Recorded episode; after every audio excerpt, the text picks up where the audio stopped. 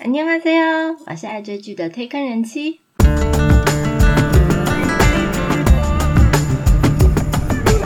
欢迎大家来听我说句话，跟着我一起掉入无止境的追剧人生吧。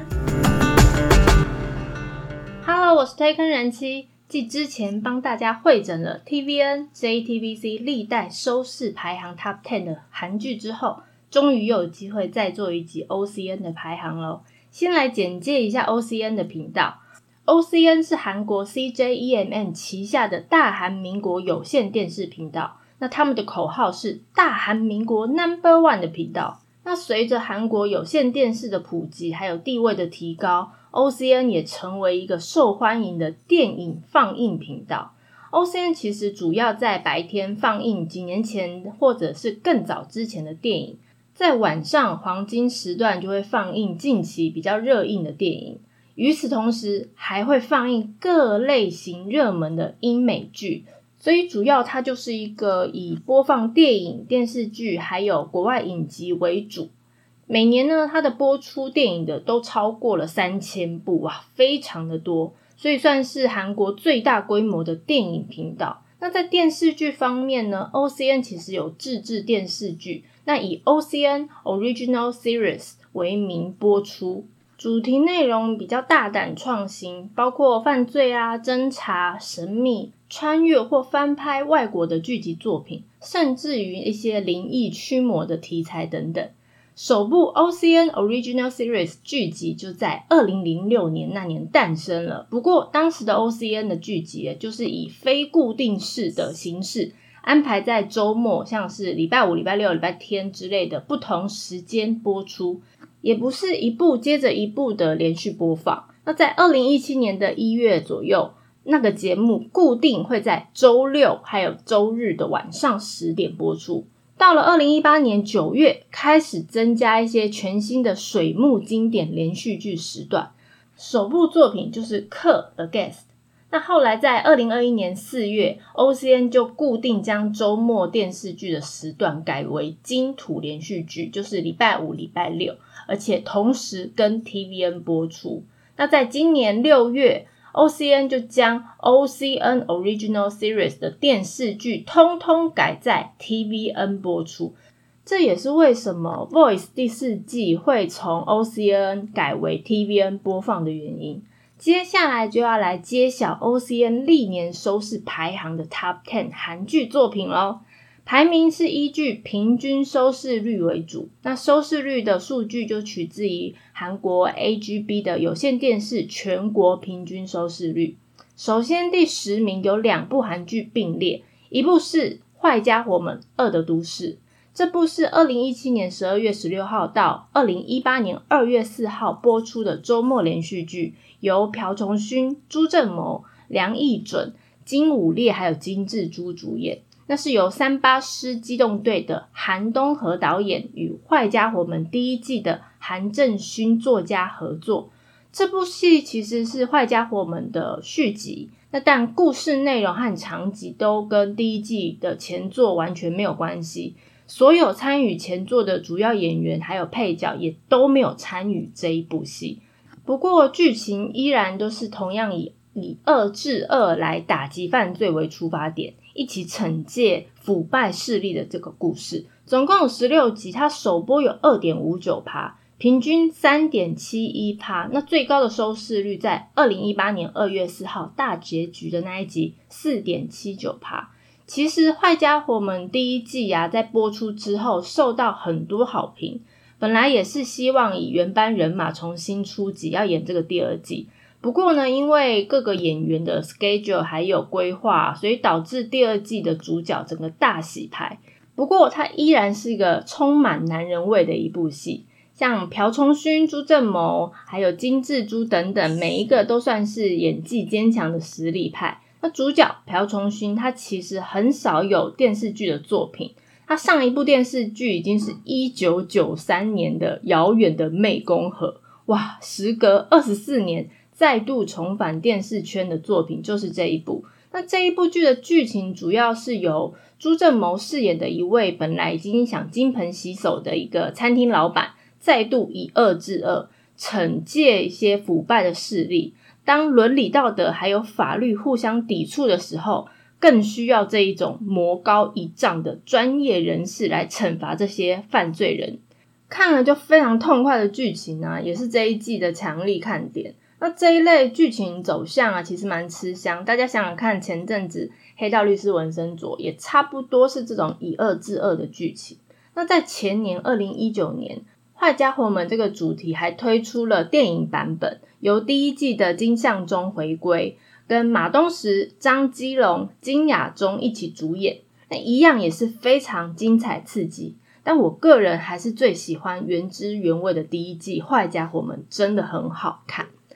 另外一部第十名的是《救救我吧》，这部是二零一七年八月五号到九月二十四号播出的周末连续剧，由玉泽演、徐瑞之等人主演。那由电影《基因危机：天才科学家的五日》金城珠导演执导，和郑新圭作家合作。它是改编自韩国网络漫画家赵景山的作品。这部作品是《走出世界》。那他其实是在讲述一群无业的青年，发现他昔日的同学、他的家人啊，落入邪教的圈套，误信了一个自称有神力、可以跟上帝联络的一个教主之后，这些青年决定出手相救，所引发了一连串惊悚的故事。总共有十六集，首播虽然只有一点零五趴，不是这么好看的收视，但是随着剧情的推进啊，收视也慢慢的爬升。平均在二点四七趴，最高的收视在二零一七年九月二十四号的大结局四点七九趴。这部可以说是邪教题材的经典韩剧之一。那韩国其实有很多电视电影的题材，都蛮爱用这种邪教害人啊或敛财的一些原因，主要也是因为韩国社会发生太多相似的社会案件。那虽然台湾这种犯罪案件也多得不得了。不过，在韩国啊，基督教的渗透率的程度非常的广，差不多有根据呃非正式的统计啦，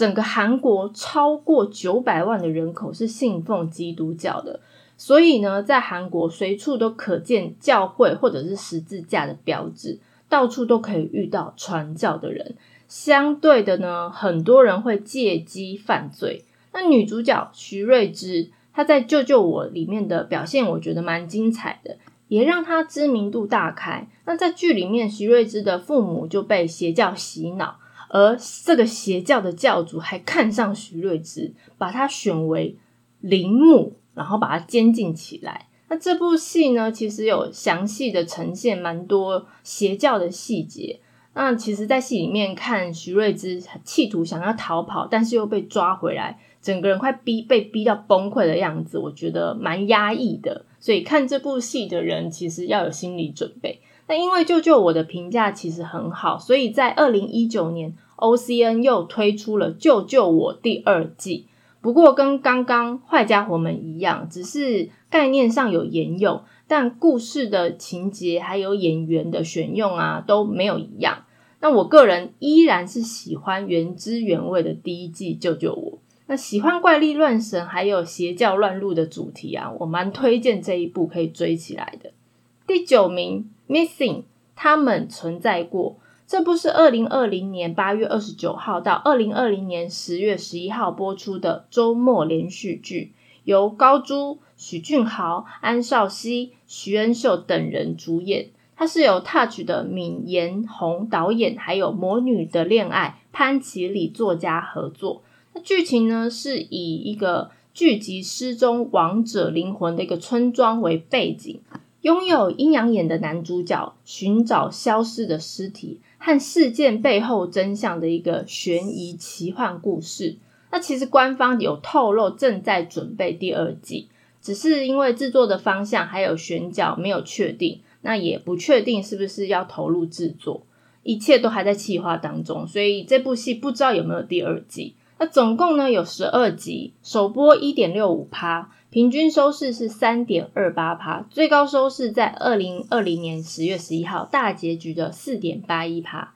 那由于这个题材和一般的侦查悬疑剧啊比较不一样，那所以它算是融合了一些奇幻的元素，加上催泪的阴阳两隔情节，所以是慢慢的引起口碑。这部算是以韩国真实人口发想延伸出的一部韩剧，那题材算是还蛮新鲜，那又带一点点烧脑的元素，所以也是这一部剧比较吸引人的亮点之一。那其实，在韩国每一天都接近有两百个人失踪，那其中又以妇女失踪的数量在这十年里面呢暴增了十倍，其实还蛮可怕的。那 Missing 他们存在过这一部戏，就是以这样的社会议题为出发点。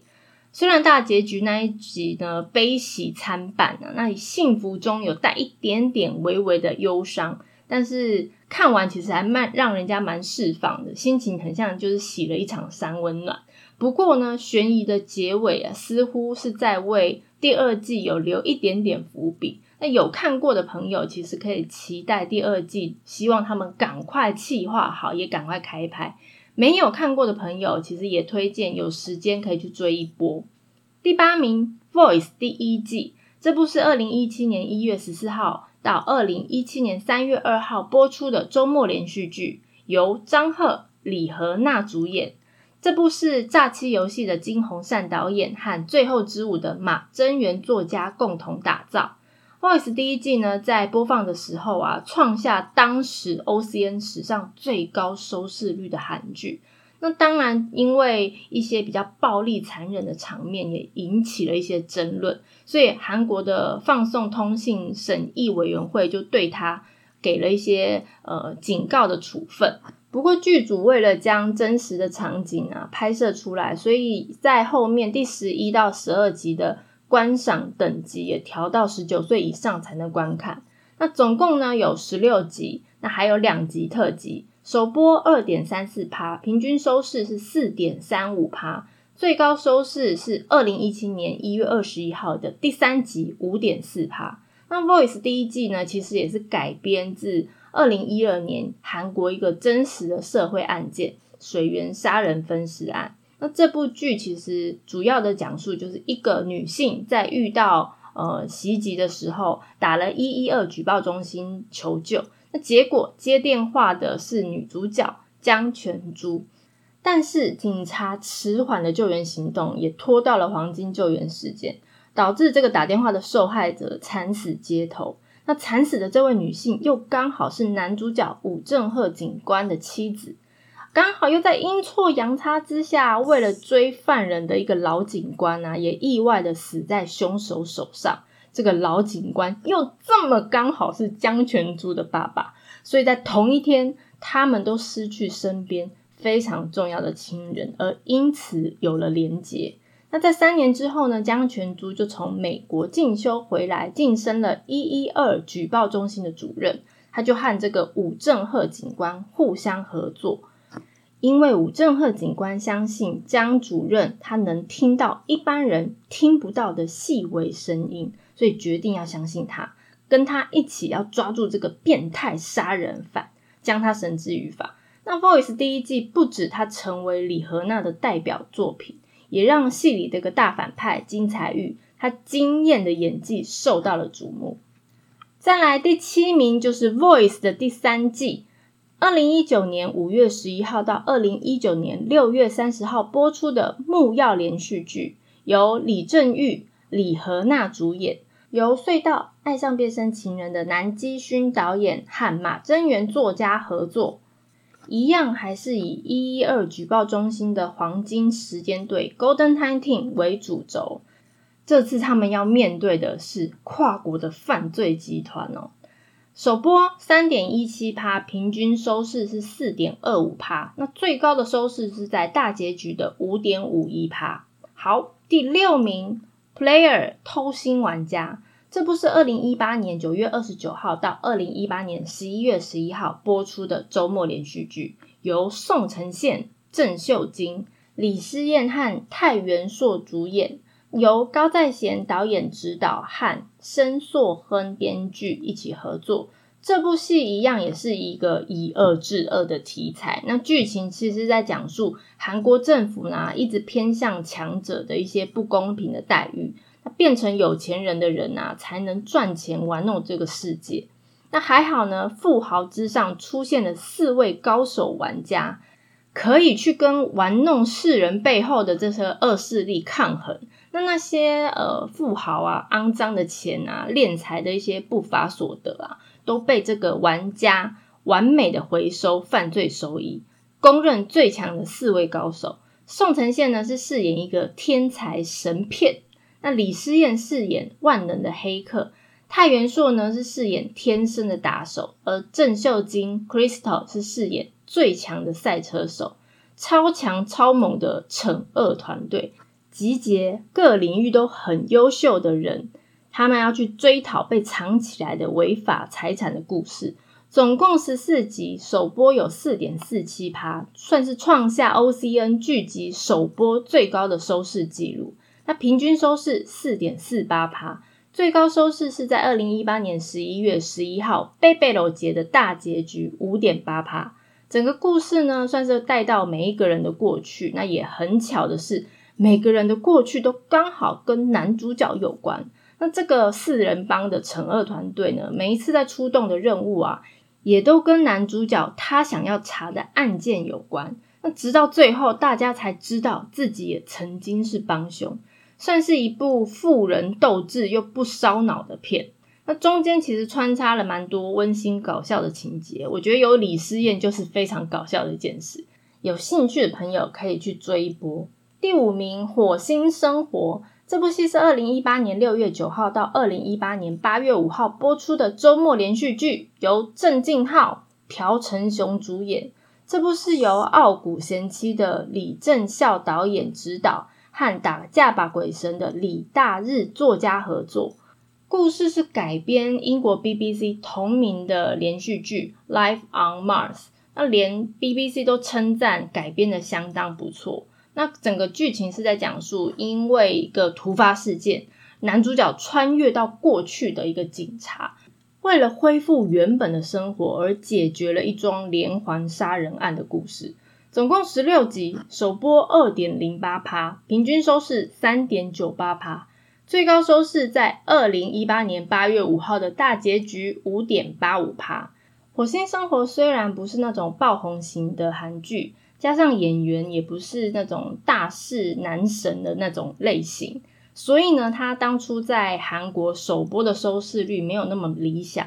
但随着剧情的推展啊，演员很精湛的演技，成功的表现，那收视率跟评价也慢慢的飙涨。除了男主角郑敬浩之外啊，朴成雄也是一大看点。紧张又烧脑的剧情，加上时而搞笑的氛围啊。两个人啊，因为这部戏的搭配让人称赞，所以变成了火星 CP。后来马上一起又主演了《当恶魔呼唤你的名字时》，这部戏很好看。我说《火星生活》啦，很烧脑，所以喜欢推理悬疑剧的朋友一定要看。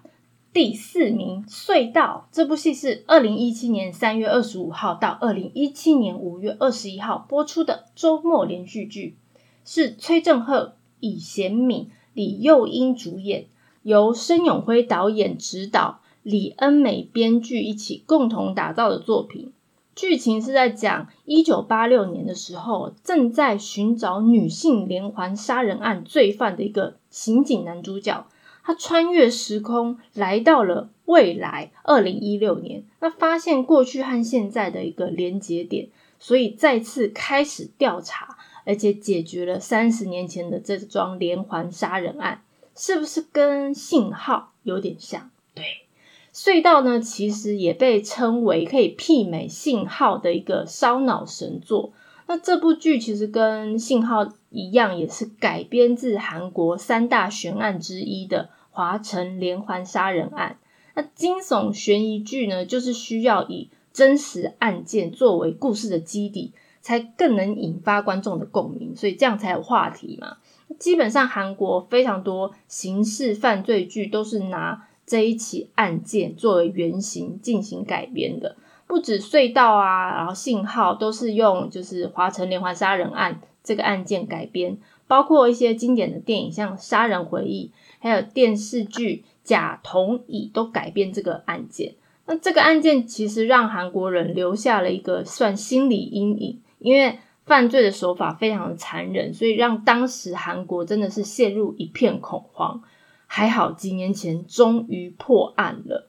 这部剧总共十六集，首播二点七六趴，平均收视四点六七趴，最高收视就在大结局的六点四九趴。那有别于信号啊，透过对讲机把就是两个男主角时空不一样的人串联在一起，来侦破过去未解的谜案。那隧道呢，是直接把男主角整个从一九八六年送到二零一六年。男主角他不但要适应现代世界的变化，还得跟他的 partner 建立默契。那他为了要回到过去，必须要找出三十年前他未解的悬案真凶。这部片呢，人气我大推荐。如果对于华城连环杀人案的这起案件有兴趣的朋友，其实可以去听听我之前信号 Signal 真实案件改编内容那一集。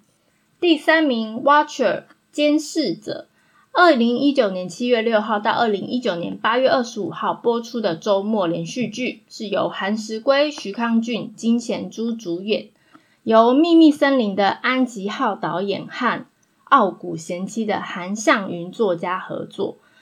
剧情是在写说人生因为悲剧事件而坍塌的三个人，那纷纷成为警察内部舞弊侦查队的相关人士。那被视为抓警察的警察的他们这三个人，将同时跨足局内和局外，他们必须抽丝剥茧的扒开腐败权力的真相。讲白一点，就是警察部门里的调查组啊，要抓自己人，看有没有收贿之类的。那总共有十六集，首播二点九九趴，平均收视四点五四趴，最高收视也在大结局的六点五八趴。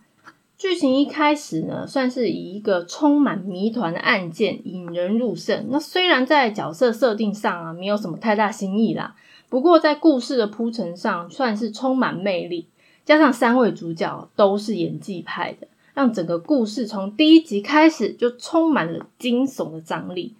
人家有说，这世界上最可怕的不是鬼，而是人啊！如果心存恶意，有时候比鬼还可怕。那这部戏充分的展现这样的氛围。不过呢，人妻我居然没有追到这部戏，当时我在干什么了？我好，我找个时间补一下。第二名，《Voice》第二季。这部是二零一八年八月十一号到二零一八年九月十六号播出的周末连续剧，是李正玉、李荷娜主演，由《失踪的黑色 M》李胜英导演执导，和《Boys》系列的马真元作家合作。那剧情就是在讲述，呃，一二这个黄金 Golden Time Team 在第一季活跃了以后，整个警察厅呢认可他们的表现，因此要扩编人手。同时，也希望一一二举报中心 Golden Time Team 呢，能在新的都市里面示范发挥主却犯罪的效果。但是这一次面对的是躲在网络背后，足以撼动整个韩国的一个极恶网络犯罪集团。他们其实是利用这种暗网进行了一些违法的行为，也是一部令人胆战心惊的烧脑剧情。总共十二集，首播三点九三趴，平均收视是四点九三，最高收视一样也是大结局的七点零八趴。那其实《Voice》的编剧在写第二季的故事的时候，早就计划要推出第三季，这也是为什么第二季的结局，它这最后一集让人非常多的问号。所以我跟非常多的剧迷一样，看完最后一集的时候，觉得什么东西啊？怎么那么多问号？而且这个开放式的结局让我有点哑口无言。不过呢，所有的一切都在《Voice》第三季里面都有一个完美的解答。大家最好是一口气把第二季跟第三季追完，会比较连贯。那想要了解更多更详细《Voice》系列呢，可以去听听前几集第四季的内容。最后第一名是惊奇的传闻，也就是我们的驱魔面馆。这部戏是二零二零年十一月二十八号到二零二一年一月二十四号播出的周末连续剧，由赵炳圭、金世正、刘俊相、连慧兰主演。那原本呢是由吸血鬼检察官第二季的刘先东导演和不能结婚的男人吕芝娜编剧合作。不过呢，后来编剧跟制作团队有点意见分歧，所以编剧在写完第十二集以后就退出了剧组。那第十三集就由导演自己直接来接手编写，第十四集到十六集就是由电影纯情漫画的金星春编剧执笔。这是改编自同名网络漫画，那总共有十六集加一集的特辑，首播二点七趴，平均的收视有七点八六趴，最高收视就在大结局的十点九九趴。驱魔面馆主要剧情是在描述一群名为 Counters 的驱魔人，他专门追捕企图想要留在人间捣乱的恶鬼，一路上呢彼此互相协力收服了一些妖魔鬼怪的故事。那这个驱魔团体呢，有五个人。那因为前期的剧情算蛮紧凑的，而且每一集都有环环相扣，也算是让大家出乎意料的收视率啦。不过后来好像因为换编剧了以后，后半段的剧情就有一点乱，那不怎么连贯，那可能感觉有一点虎头蛇尾。虽然后面的剧情因为编剧换了，所以引发剧迷的一些争论，不过。恶有恶报的主题依然是相当的明确，虽然挂着驱魔的招牌，不过它里面出现的鬼啊，基本上就是人模人样，不会让你吓一跳，反而是大发不动产，感觉才会让你吓一跳。本来这部戏真的是因为以黑马之姿爆红了以后，就马上说要推出第二季，而且担任男主角的赵炳圭啊，一戏爆红，演艺事业正要往上冲的时候。却有爆料者就指出，他过去啊遭到他的校园霸凌。当然，虽然他经纪公司就跳出来出面强调说否认，说这一切都不是真的啊，根本就是恶意抹黑啊，而且要去告他。但是因为这个爆料之后啊，其他还有很多明星都陆续被他自己可能以前的同学还是朋友啊，都爆料说哦，他也霸凌啊，谁也霸凌。那我个人是认为金志珠是最惨的啦。就是终于演到主角了以后啊，结果还被撤换，然后最后还直接去当兵。那虽然爆料赵炳圭的人啊，后来是说哦，他所有的一些霸凌事件都是自己编的啊，然后但是赵炳圭的形象这个毁了。那驱魔面馆的导演之前也说，那第二季可能就找李东旭来接演好，不过后面也不了了之啊，所以我猜应该是没有第二季了。以上十部 OCN 收视率 Top Ten 的电视剧，不知道大家看了几部？我应该只有那个监视者没有看过，其他都看了。不过我觉得 OCN 还有蛮多部不错的韩剧，但是没有在排行榜里面，可惜喽。如果大家对于介绍的内容有什么想法，或想要了解哪部韩剧，都欢迎大家来告诉我哦。我是 Take 人妻，一起掉入无止境的追剧人生吧。